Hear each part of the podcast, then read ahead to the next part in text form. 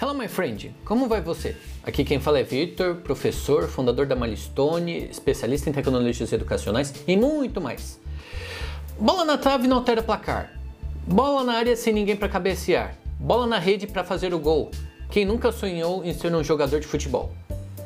É. Hum, como eu posso dizer isso? Eu. Eu nunca quis ser jogador de futebol. Na minha cabeça, quando eu era criança, videogames se tornariam os próximos esportes. Que então jogador de futebol não seria minha primeira opção. Eu pensava que o e-game, o esportes, né, como hoje está na moda, seria a coisa do futuro. Acabou virando, né? Mas se é, jogador de esportes não virasse, eu pensava muito em ser desenvolvedor de kits de Lego, né?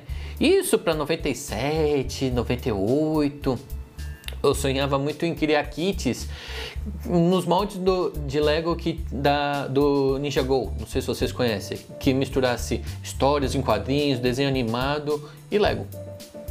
Acabou acontecendo, mas o que eu queria dizer assim, por que não deu certo? Não, não conheci ninguém que fazia isso, não consegui conversar para saber qual o caminho que eu devia fazer, né? Alguém para me orientar, me dar uma mentoria nesse sentido. Acabou não evoluindo. Mas tudo bem, faz parte. O texto de hoje não é sobre Lego. O texto de hoje é sobre futebol. My friend, quando eu falo futebol, soccer, futebol, tudo, é, tudo isso vai te ajudar a aprender inglês.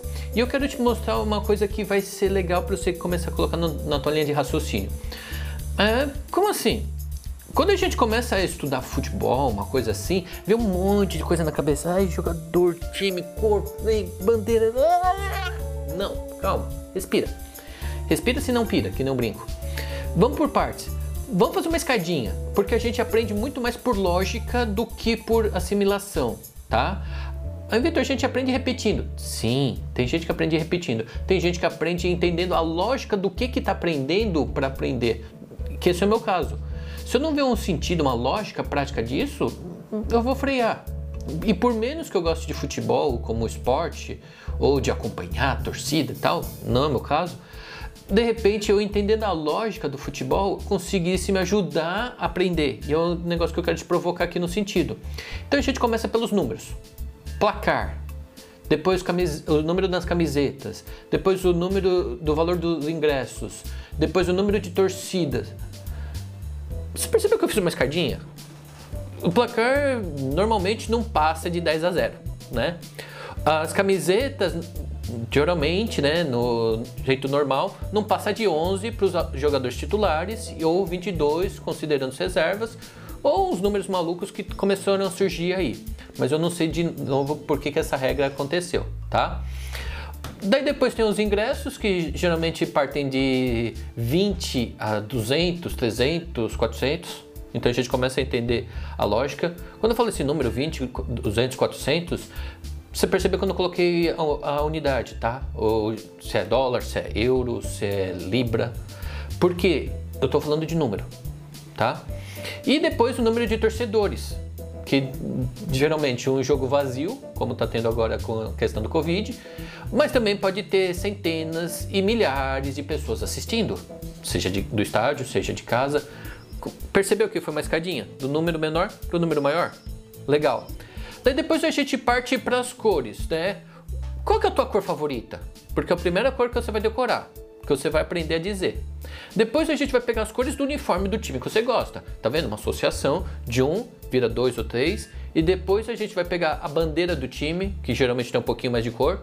E por último, a gente vai falar das cores dos países e tudo mais. É uma escadinha.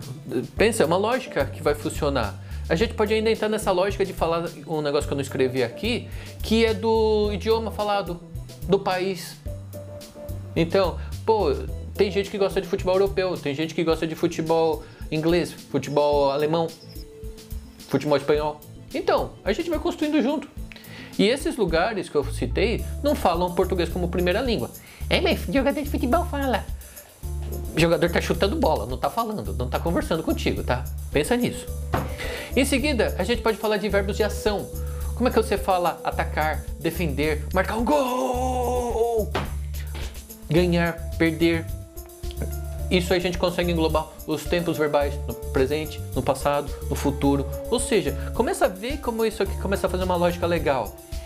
De, depois a gente parte para uma descrição de jogador. Como é que você fala como é que ele é, aparentemente, né? Pode ser alto, baixo, gordo, careca, magro, cabeludo.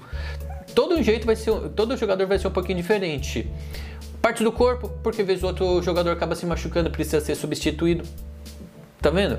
Isso daí já começa a criar uma coisa assim, as formas geométricas dentro do, do, das quatro linhas, como é que você vai falar assim, uh, os, as posições do jogo, como é que você fala as direções dentro, do, dentro das quatro linhas, como é que você fala a posição do teu para chegar no teu lugar dentro dos estádios, que diferente do os estádios brasileiros não tem muito arquibancada lá, mesmo a arquibancada são lugares numerados. Como é que você chega lá no setor certo, no, na cadeira certa? Tá? E a gente pensar também assim de como chegar para o estádio, né? Sair da, da, estação de trem, chegar lá, sair do aeroporto, chegar lá, sair do hotel, chegar lá. Tem toda essa posição que vai te ajudar pra caramba.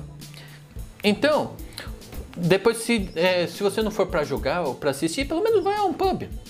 Pede uma bebida, um suco, tá?